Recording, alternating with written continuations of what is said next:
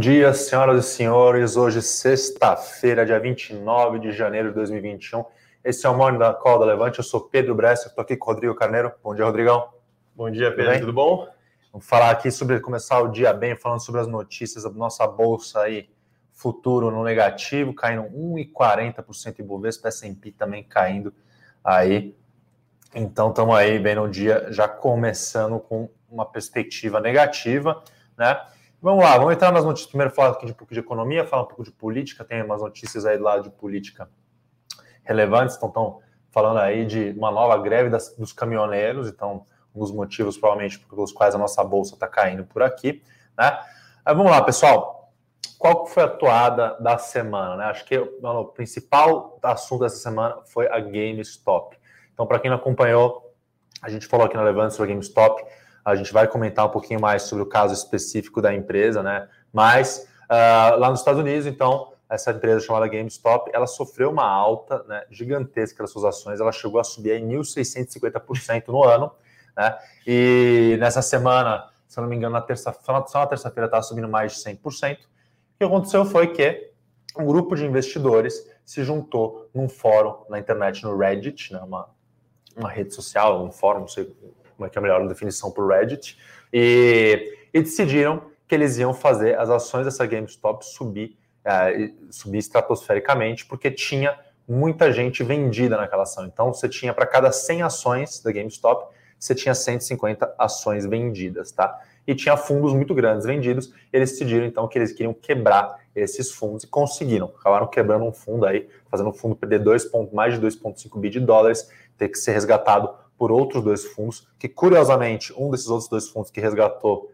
o terceiro, né, ele estava comprado na GameStop, só um detalhe, mas isso é curiosidades, curiosidades da vida, não dá para entender muito, mas o fato é de que esses investidores, pessoas físicas, eles se juntaram e conseguiram quebrar um fundo, né? E aí, então, a gente teve todo o barulho em torno disso, né? A GameStop para quem não conhece, é uma empresa que vende videogames, tá? Então ela tem mais de 5 mil lojas físicas espalhadas ao redor do mundo inteiro. É uma empresa que desde 2019 já vinha dando prejuízo. Então, 2019, sem efeito de pandemia, a receita dela, vou puxar o um número para vocês certinho, que o Fernando Martins, nossa lista internacional, fez uma nota bastante completa no nosso CEO com isso.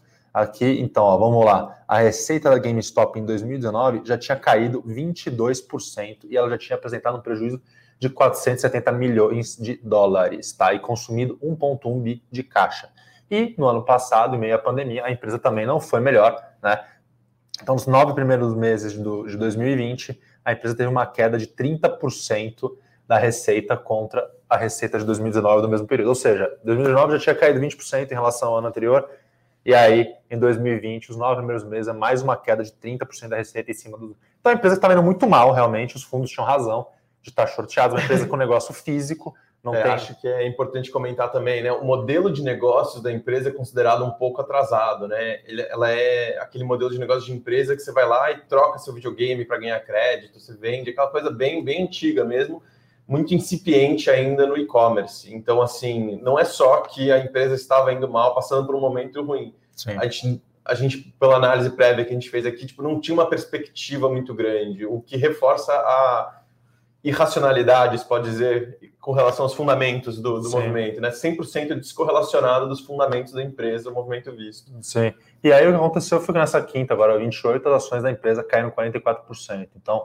a gente teve uma proibição da negociação, se não me engano, a Robinhood, ela proibiu a negociação das ações, né? Até os investidores, pessoas físicas, entraram com uma ação contra, processo, contra é. a Robinhood, está fazendo um processo por ter impedido a negociação. Então, você está com esse uh, vamos dizer, com essa discussão toda, estão discutindo se é legal fazer isso, se é moralmente correto. Eu, pessoalmente, acredito que moralmente é totalmente incorreto.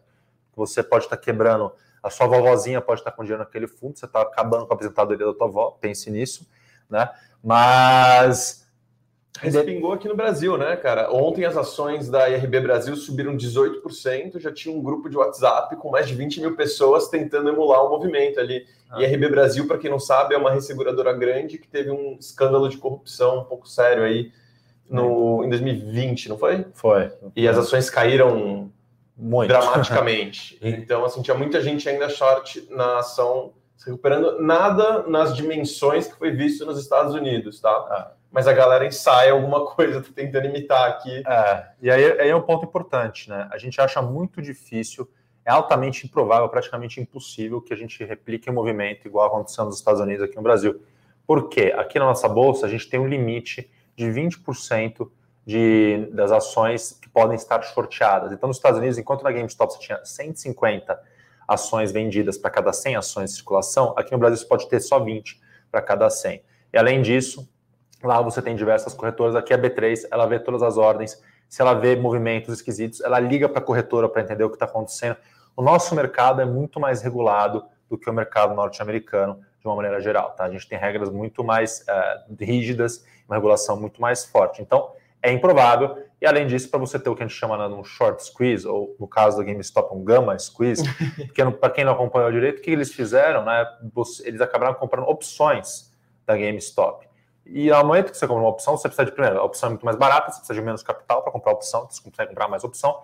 E o formador de mercado daquela opção, ele precisa comprar o, a, a ação da empresa correspondente né, para casar com, essa, com a compra dessa opção. Então, dessa maneira, eles, as pessoas conseguiram se alavancar, comprar mais, uh, fazer o preço da GameStop subir mais ainda, porque elas compraram mais opções ali da ação. Então, mas é uma coisa que aqui no Brasil dificilmente a gente cons conseguiria ver acontecer.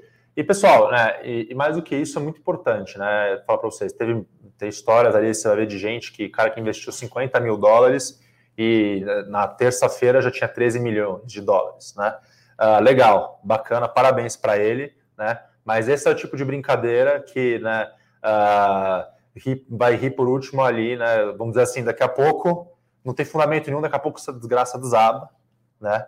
E aí, se você for o bobo que está lá comprando, você vai tomar um prejuízo danado. Então, é, é o tipo de movimento que não é para a gente não recomenda esse tipo de especulação, tá? Eu acho que é totalmente especulativo, além de moralmente é, totalmente discutível. Eu já é, falei a minha opinião, né? total, no mínimo questionável. Eu já falei a minha, minha opinião aqui. Eu acredito que é totalmente errado. Você pode ter raiva dos grandes fundos, mas desconte a sua raiva de outra maneira, não colocando, brincando com o dinheiro dos outros, tá? Como eu falei, né, você quebrando um grande fundo, muita gente tem aposentadoria nesses fundos, senhores de idade, senhoras de idade, minha avó, sua avó, né? E às vezes você está fazendo uma pessoa que depende daquele dinheiro para se aposentar, para viver com dignidade, pessoas humildes, não são só pessoas bilionárias que têm dinheiro em fundo, tem um monte de gente aí, na crise de 2000, 2008, quebraram fundos de pensão de países aí grandes e um monte de idoso ficou sem dinheiro, né? Então, é uma coisa muito séria, então, assim, descontem suas raivas das instituições do sistema, elegendo melhores políticos de outra maneira, faz, façam protestos, mas não uh, dessa maneira. Eu, eu, pessoalmente acredito que é uma é uma maneira muito irresponsável. É uma coisa muito irresponsável. Acho que outro ponto relevante também é que a gente sempre acredita que, e é super verdade, né, que as ações tendem a voltar para os fundamentos. Então, assim, você pode até estar tá quebrando um monte de bilionário, beleza, mas, assim, você com certeza vai estar tá prejudicando muita pessoa física que entrou nessa brincadeira e uma hora vai morrer com o papel na mão ali, o papel vai despencar, a pessoa comprou em alta nessa, essa onda e depois quando voltar à normalidade e eventualmente vai voltar, talvez até demore, mas vai voltar e uma galera vai perder muito dinheiro e essa galera que a gente está falando são pessoas físicas agora, não vai ser fundo. Ah, é então aí. assim, você não está só prejudicando fundo de pensão, você vai estar tá prejudicando as pessoas físicas que entraram nesse movimento eventualmente. Assim, ah. Muito semelhante ao esquema de pirâmide. E, como a gente falou, é importante lembrar, no Brasil vocês não vão, a gente não vai conseguir, pessoa física no Brasil não vai conseguir replicar esse movimento que a gente viu lá porque as regras da nossa bolsa são diferentes. Você não consegue ter esse nível de pessoas vendidas que você tinha na GameStop para ter um movimento tão uh, violento. Né? Então, importante ter isso em mente. E daí o Fernando ele traz aqui para a gente também uma coisa que ele fala, né? better safe than sorry. Então, melhor você ser seguro. Ele lembra a gente das regras do, do Buffett, né? Então ele fala aqui né, que a regra número um do Buffett ela nos ensina a evitar perdas, né? Então a regra número um dele é evite perdas. E a regra número dois e nos ensina a sempre seguir a regra número um. Então, eu, eu pelo menos, eu sempre falo isso, é, investir é muito mais que pensar só em você ter ganhos ali no curto prazo, é você pensar em manter o seu patrimônio por longo prazo. Vamos avançar de tema, qualquer dúvida mais sobre GameStop, a gente entra em mais detalhes. A outra coisa que está em alta aqui, né, que provavelmente é está causando aí, né, essa queda de 1,5 quase agora no nosso índice futuro, é a possibilidade de uma nova greve dos caminhoneiros. Então, o Conselho Nacional de Transporte Rodoviário de Cargas confirmou na quinta-feira, dia 28, a decisão de entrar em greve na próxima segunda-feira, 1 de fevereiro. Então, eles enviaram um ofício para o CAD, e aqui, o que, que eles estão insatisfeitos? É o aumento do preço do diesel. Então, o preço do diesel aumentou em 5%, né? já vem sofrendo aumentos consecutivos. Você tem o preço do petróleo subindo, você tem o câmbio alto, né? e, a, e a categoria está novamente insatisfeita com o preço do diesel. Eles estão falando aqui que, apesar da, da paralisação, né, 30% da, da frota trabalhará, né? mas vale notar aqui que uh, os líderes sindicais que eles confirmaram o movimento, mas quando a gente fala com o Ministério da Infraestrutura, eles ainda não consideram a greve como um momento, como um movimento totalmente difuso no setor. Tá? Então eles falam que aqui que o, o Conselho Nacional de Transporte Rodoviário de Cargas não é uma entidade de classe representativa para falar em nome do setor. Isso é o governo falando, tentando dar uma apaziguada no mercado. O fato é, a gente não consegue ainda ter certeza né, se vai realmente ter uma greve, uh, vamos dizer, em grande escala, como a gente teve ali, foi em 2019, se não me falha a memória, foi em 2019, a nossa greve, a famosa greve dos caminhoneiros. Né? Então, mas é um risco aí que a gente tem que monitorar de perto. E a gente já teve, no passado recente agora, já teve outras ameaças de greve, né? O presidente Jair Bolsonaro já entrou em cena aí afirmando que ele iria reduzir o pisco-fins. Acho que ele, os caminhoneiros né, usaram do... O governo classificou a atividade como atividade essencial durante o coronavírus, né? E o, os caminhoneiros usaram dessa argumentação e do poder político que eles ganharam desde a greve dos caminhoneiros e ganharam prioridade na fila da vacina também. Então, obviamente, não em cima de profissionais da saúde, né? Mas naquela fila ali que está se desenhando ali na política de vacinação, eles estão ganhando preferência até nisso. Então, assim, é uma força que está virando uma força política muito forte nos últimos tempos, principalmente depois da greve.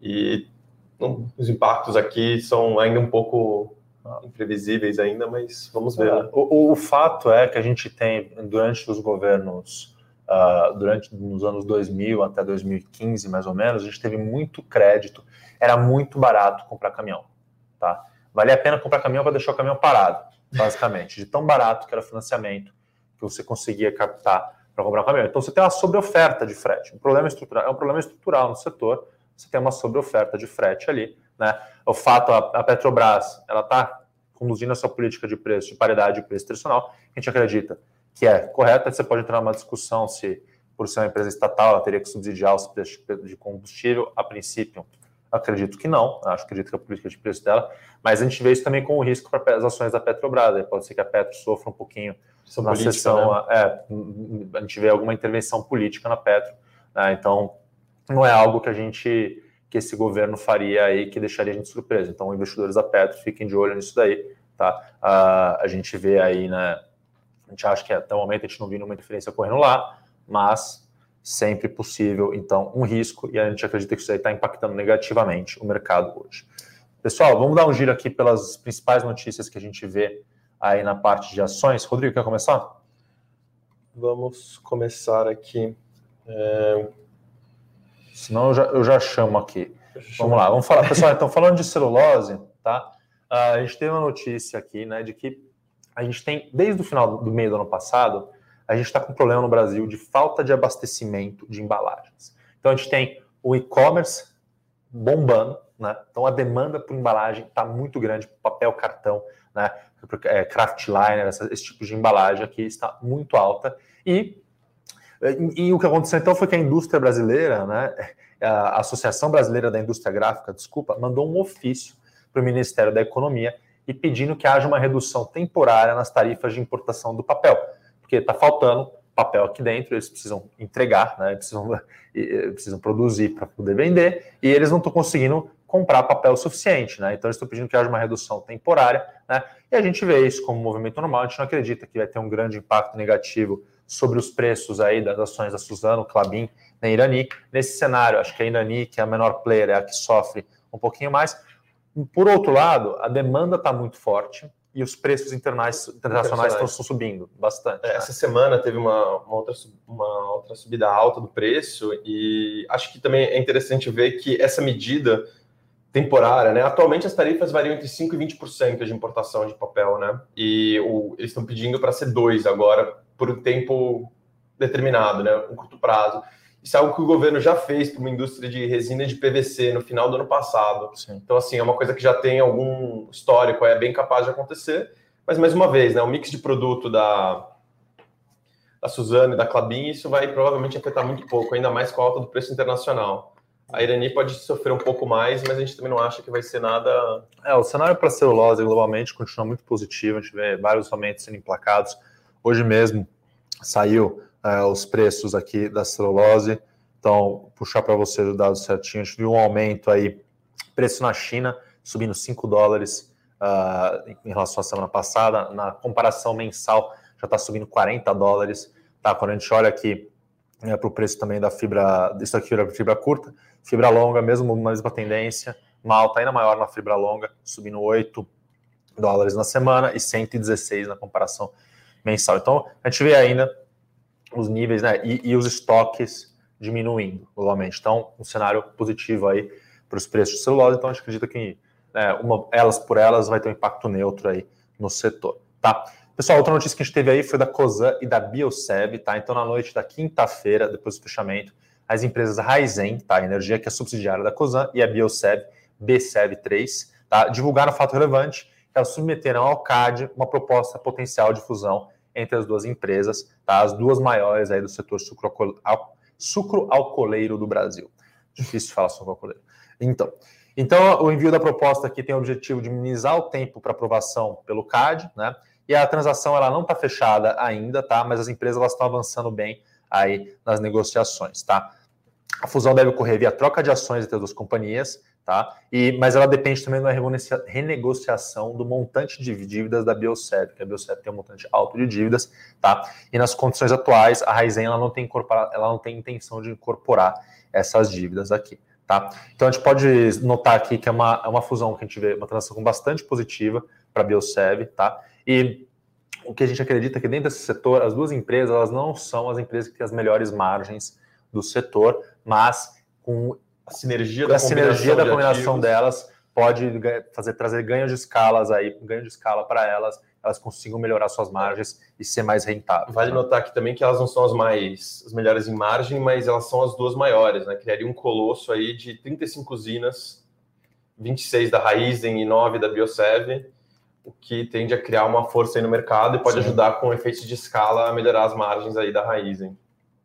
Vamos lá. Então, e outra notícia que a gente tem aqui é da Artesp. Então, a gente tem aqui a CCR Rodovias, elas entraram aí com uma mais uma disputa né, com o governo paulista.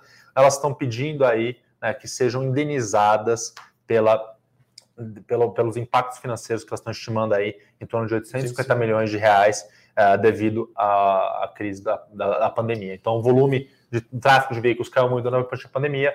Elas afirmam que é um evento de força maior. Porque no, momento, no modelo de concessão rodoviária, né, as empresas elas vão lá, elas pagam uma, uma outorga para ter o direito de explorar aquela concessão, elas recebem um prazo de concessão e todo o preço que elas pagam ali, elas têm um investimento para realizar, elas pagam aquele preço e a receita, né, a tarifa que ela vai ser cobrada, ela é estimada de maneira que aquela empresa tenha um retorno justo, né, com uma estimativa de volume. Se o volume é muito menor do que se estimava na hora da outorga, essas empresas vão ter um prejuízo.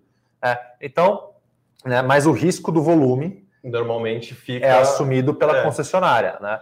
Então, assim, a gente acredita que por elas afirmarem que é um efeito de força maior, né, faça sentido até existe uma certa legitimidade nessa nesse pleito, vamos dizer, das empresas. Por outro lado, o risco de volume é delas, né? Então, a gente acha que é uma discussão aí que, que deve, deve tomar um tempo, não, não tem, na minha cabeça não tem uma, uma resolução clara aqui, mas o fato é, o que a gente tem visto é que uh, cada vez mais a gente tem visto as, as, agências reguladoras, principalmente a Artesp aqui, né, perdendo força e com cada vez mais interferência política.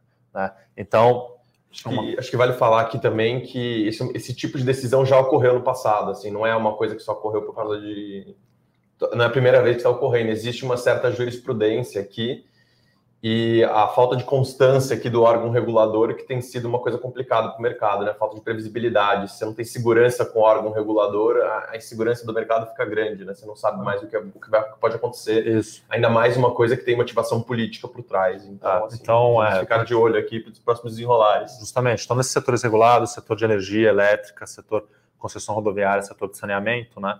Ah, o ambiente, o ambiente regulatório, né? A gente fala o ambiente jurídico ali, né? É muito importante para nós, como investidores, termos segurança. Então, no, no, setor elétrico, a gente já tem é um setor talvez desse que a gente tenha mais segurança. Tá? O saneamento, como você está começando a olhar, tem o marco de saneamento, tudo.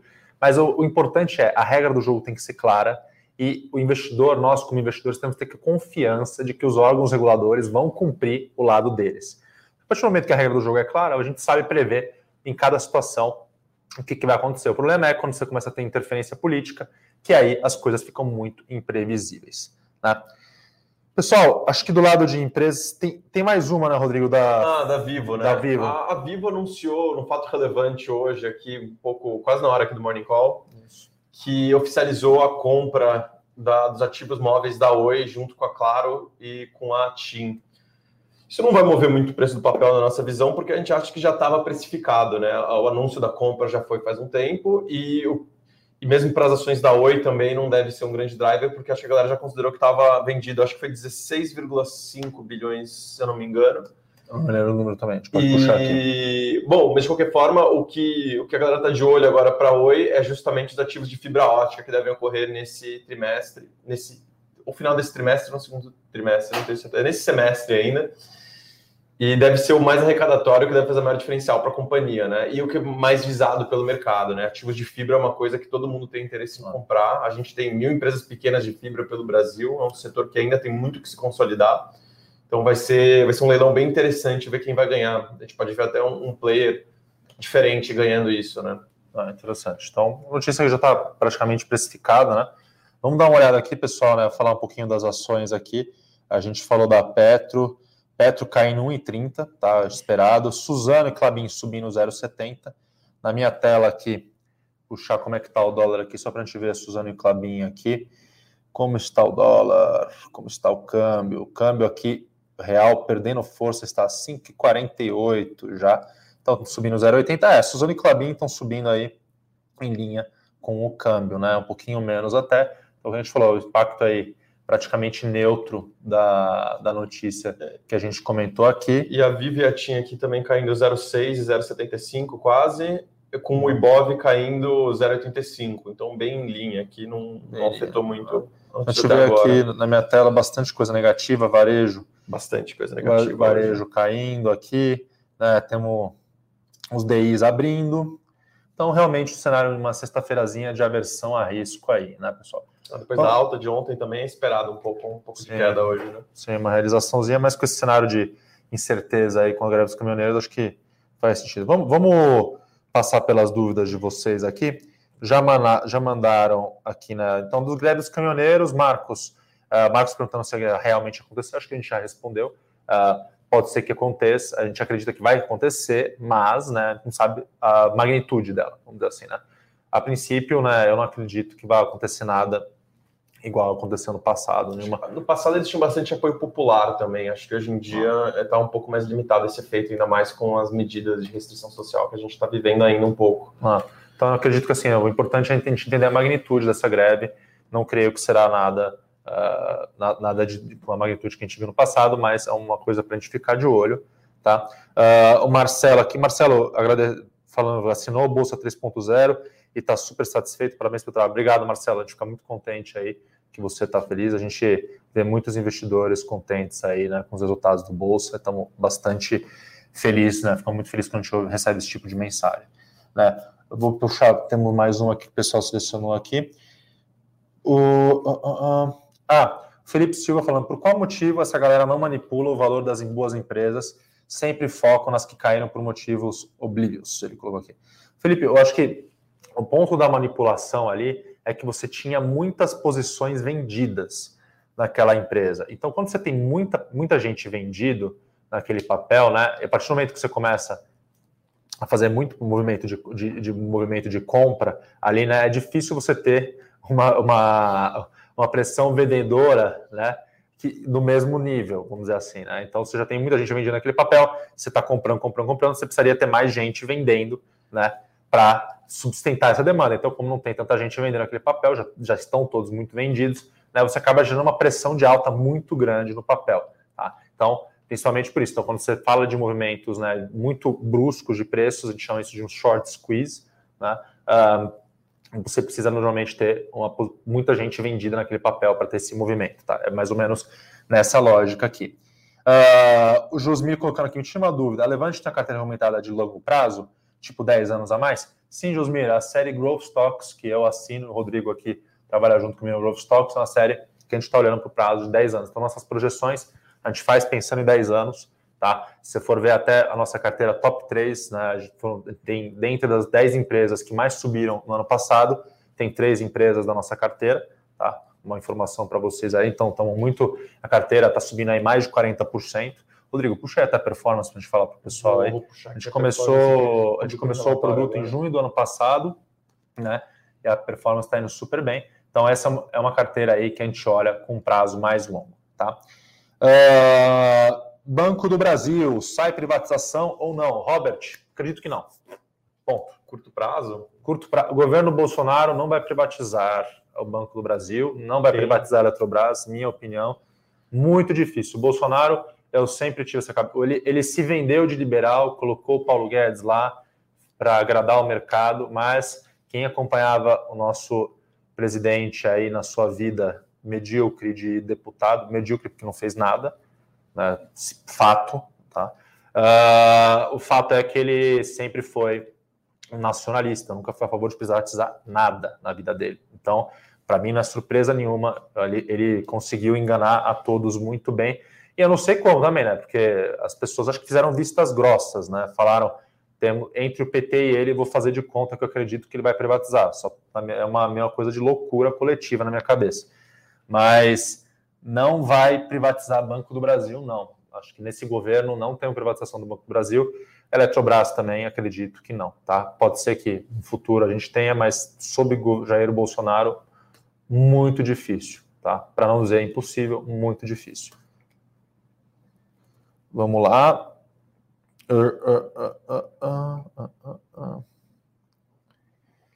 O Roger falando que deve acabar essa coisa de ficar vendido em empresas. Se empresa é ruim, é só não comprar. Roger, do ponto de vista moral, eu concordo com você. Eu acho muito. Uh, eu acho, eu, eu sou uma pessoa que eu prefiro apostar para uma coisa e bem do que apostar no mal, apostar na desgraça dos outros. Né, eu acho que do ponto de vista moral, eu prefiro recomendar é, o compra do que uma venda. Mas o fato é de que é um mecanismo que permite a gente.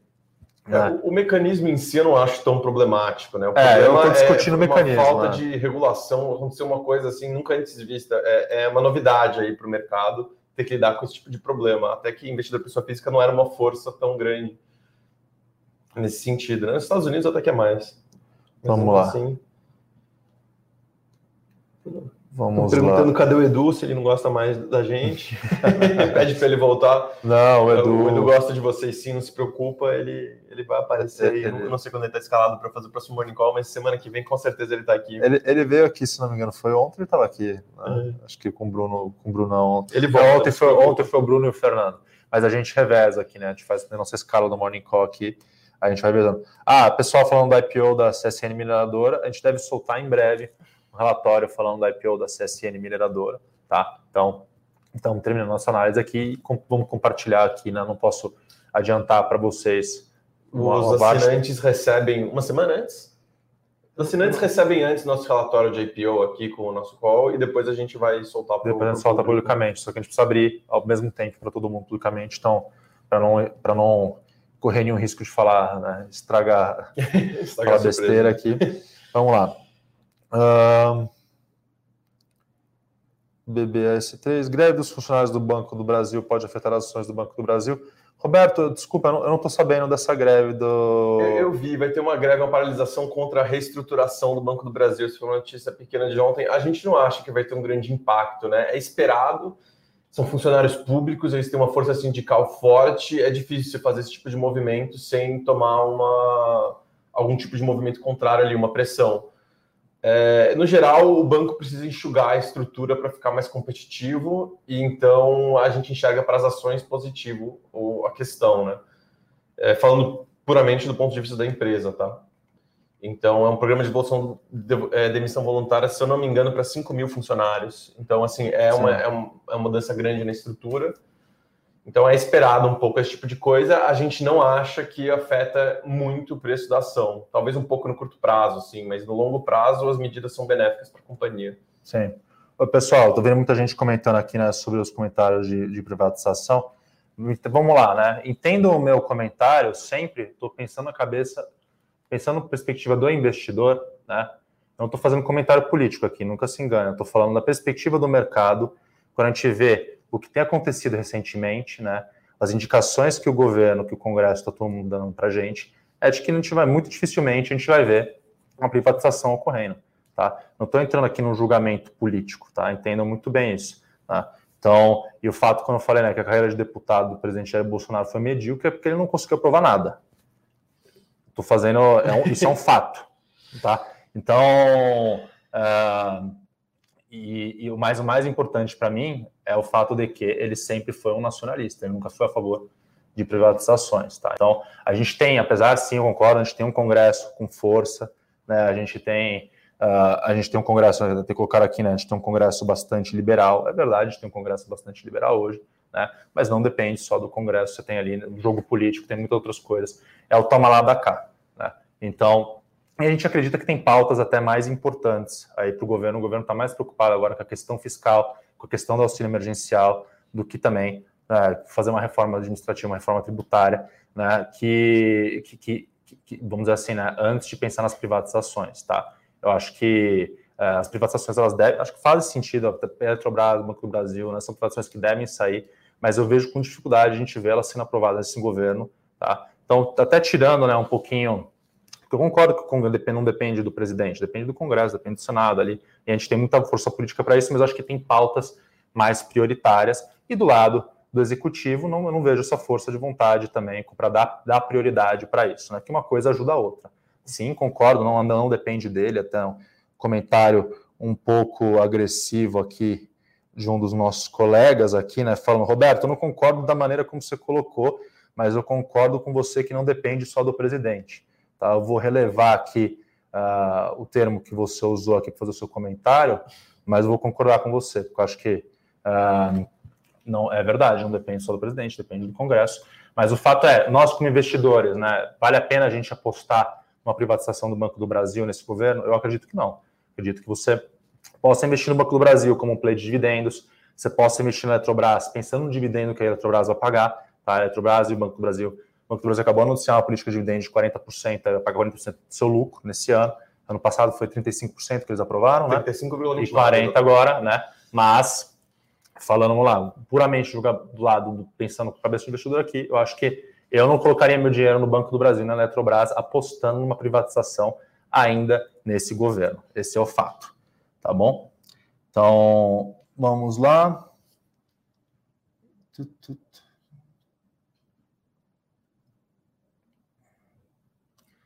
É, o Essino colocando aqui é. Elisa, a gente está precisando de mesas maiores. Obrigado, Elisa. É verdade. Pessoal, vamos lá. Um, PIB do Zero aquece 4%. Eu ganhei um agradecimento aqui do Paulo Augusto, assinante do Growth Stocks, que eu e o Pedro aqui que tocamos. Bom, vamos lá. Muito obrigado pelo elogio, Paulo. Ficou muito feliz uh... em ouvir do, dos nossos ah, assinantes aqui. O, o, o, Roberto falando aqui as perspectivas para o PIB dos Estados Unidos para 2021. Roberto, é, a gente tem aí, né? Eu não sou economista, mas eu posso falar o que eu leio do mercado aqui, vejo perspectivas. Então a gente tem perspectivas, se não me engano, do Fundo Monetário Internacional espera aí uh, até um pouquinho mais, espera que 5% de crescimento para 2021 para os Estados Unidos. Se não me engano, esse é o último número que eu tenho. A China crescendo 8% esse ano. Então, a gente tem perspectivas boas aí para os Estados Unidos e para a China para esse ano. Ano que vem também, 2022, ainda tem uma perspectiva de crescimento para os dois países. Então, sim, os países desenvolvidos, né, o que a gente está vendo, é que eles estão com ritmo de vacinação bem mais acelerado do que a gente está vendo aqui no Brasil. Eles vão retomar a atividade antes do que a gente vai retomar aqui. Né? Para o nosso setor de commodities, né, acho que é, é muito positivo isso, a China indo bem ali. Né, então, a gente vai continuar vendo uma performance boa, a gente acredita que vai continuar vendo uma performance boa das empresas de commodities aqui no Brasil, principalmente puxada pelos mercados desenvolvidos e pelo mercado chinês aí, né, uh, crescendo forte, tá? Então, boas perspectivas aí para o PIB mundial como um todo, mas quando a gente fala dos Estados Unidos e China, principalmente aí, tá bom? Vamos ver aqui. Uh, uh, Vamos lá. Bem, pessoal, acho que não, não tem mais, mais dúvidas aqui.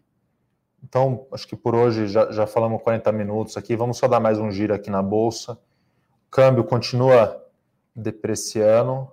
Né? E Bovespa Futuro caindo 1,15% aqui. Né? Temos o S&P também caindo lá fora 0,45%. E o índice aqui no... O, o, o Ibovespa em si caindo 0,90 nesse momento aqui também, caindo junto com o futuro.